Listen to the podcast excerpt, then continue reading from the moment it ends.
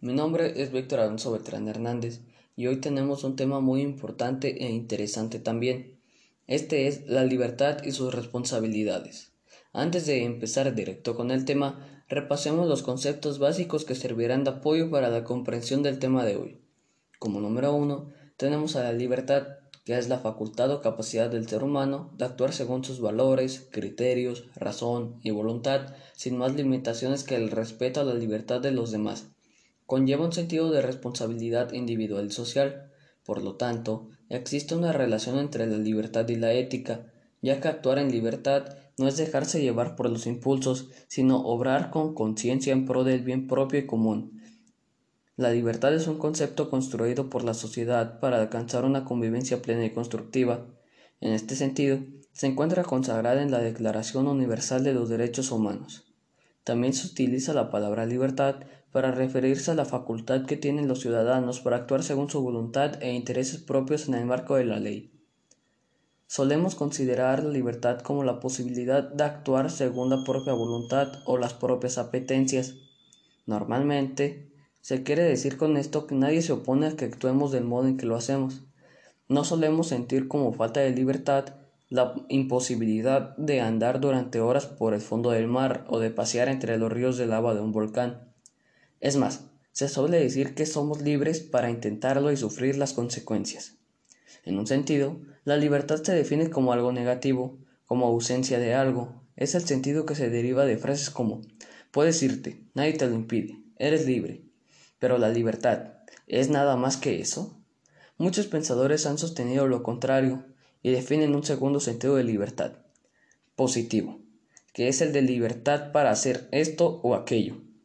Algunas personas se oponen a esta distinción argumentando, ¿no es lo mismo que hemos dicho antes? Si nada nos lo impide, podemos escoger libremente entre esto o aquello. Parece lo mismo a simple vista, pero en realidad no lo es. La libertad en sentido positivo es libertad de elección, pero no somos libres de elegir cuando no conocemos las posibles consecuencias de aquello que elegimos. Tampoco elegimos libremente cuando nos dejamos llevar por el miedo, la moda, las costumbres o los caprichos en nuestras elecciones. Y como número dos, tenemos a la responsabilidad, que es dar cumplimiento a las obligaciones y ser cuidadoso al tomar decisiones o al realizar algo. La responsabilidad es también el hecho de ser responsable de alguien o de algo.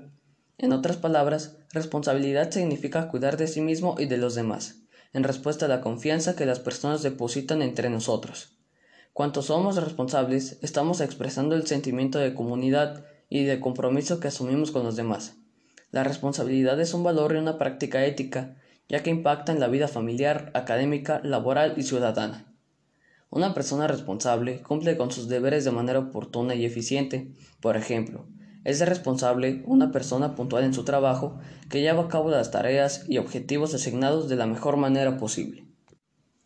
Ahora que entendemos los conceptos anteriores, nos podemos percatar que existe una íntima relación entre libertad y responsabilidad, porque la responsabilidad supone que el individuo pueda tener libertad de acción y decisión, por lo tanto, la libertad conduce necesariamente a la responsabilidad.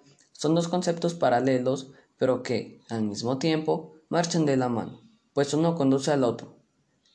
La libertad puede llegar a convertirse en un sujeto de responsabilidad.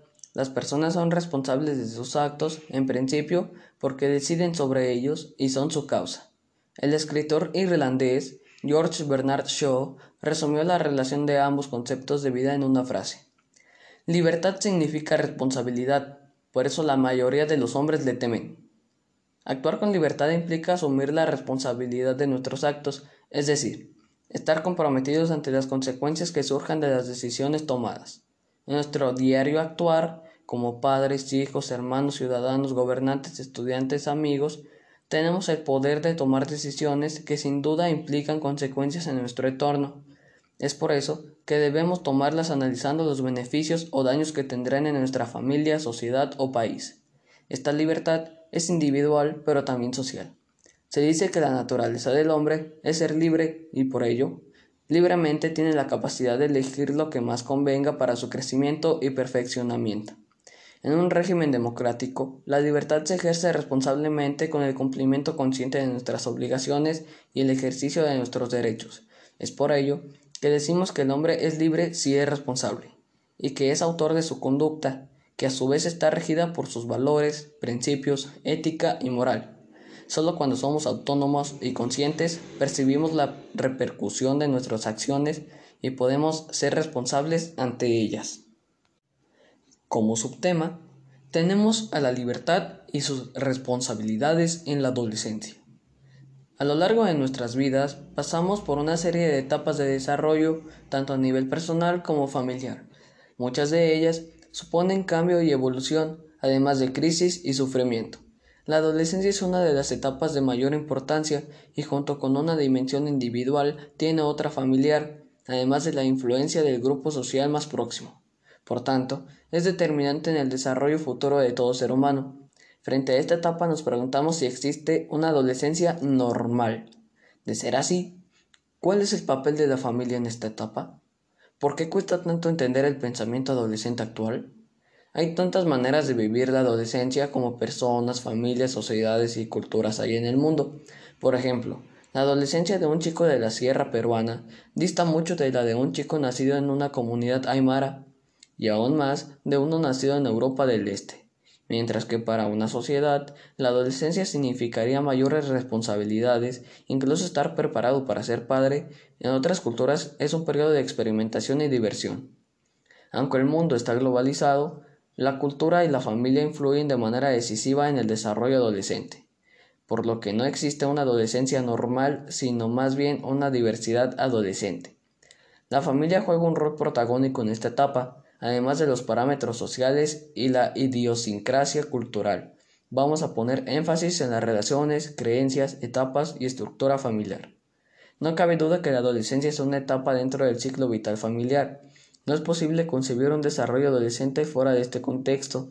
Los padres de hijos adolescentes se enfrentan a diversas situaciones, por ejemplo, afrontar la demanda de permisos para salir con amigos, a fiestas, a viajes y otros eventos, toparse con la búsqueda de la independencia, no saber qué responder frente a los cuestionamientos que hace el adolescente, aprender a convivir con un periodo en donde desobedecer era una constante en sus hijos, son entre otros los desafíos para los padres.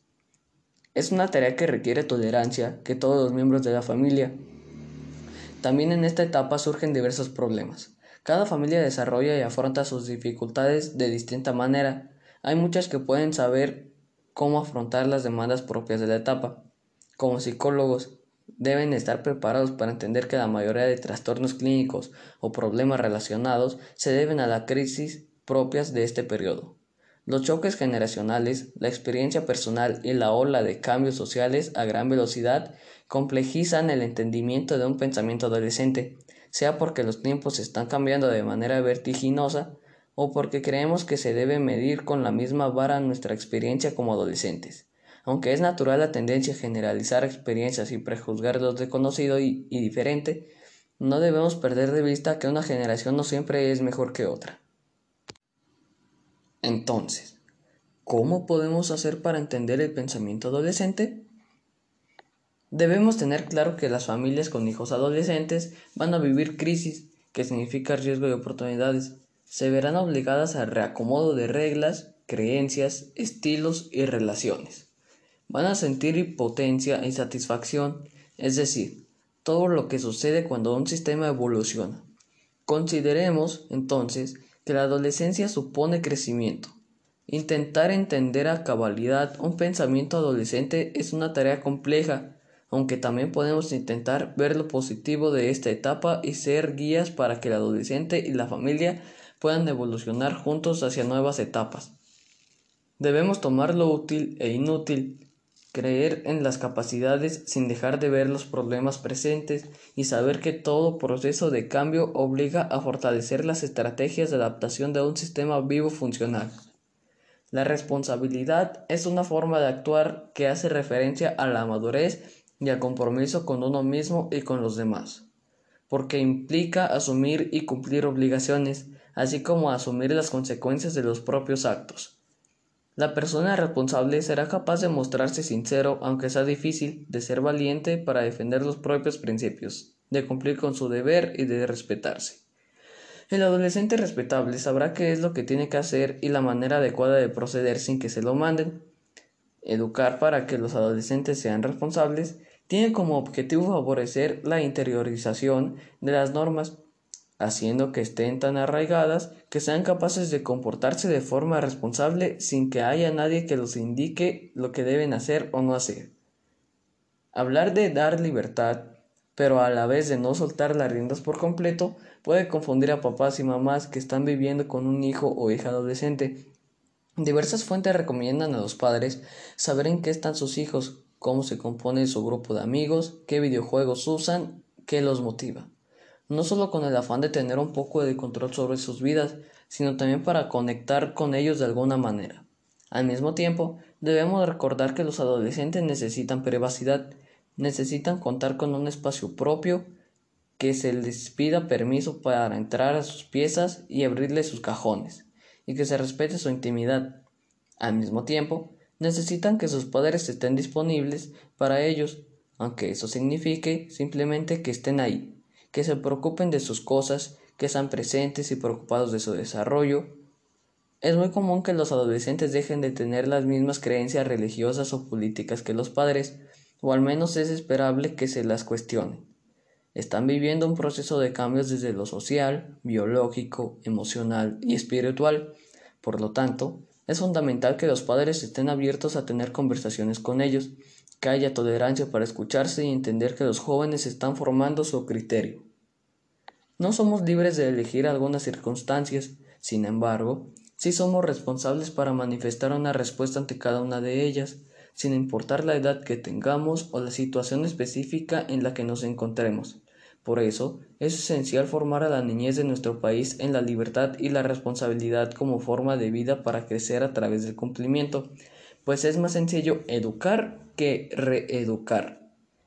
Desde mi punto de vista, pienso que la libertad en ciertas personas está incompleta, porque les falta responsabilidad.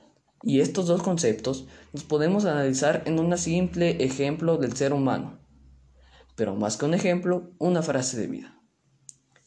Toda persona tiene el derecho de ser libre en la vida, pero en el momento en que esa libertad la estamos aplicando con responsabilidad, estaremos desbloqueando un bienestar pleno en nuestro interior. Muchas gracias, eso es todo por hoy, espero hayan disfrutado este tema tanto como yo. Mi nombre es Víctor Alonso Beltrán Hernández y nos vemos hasta la próxima.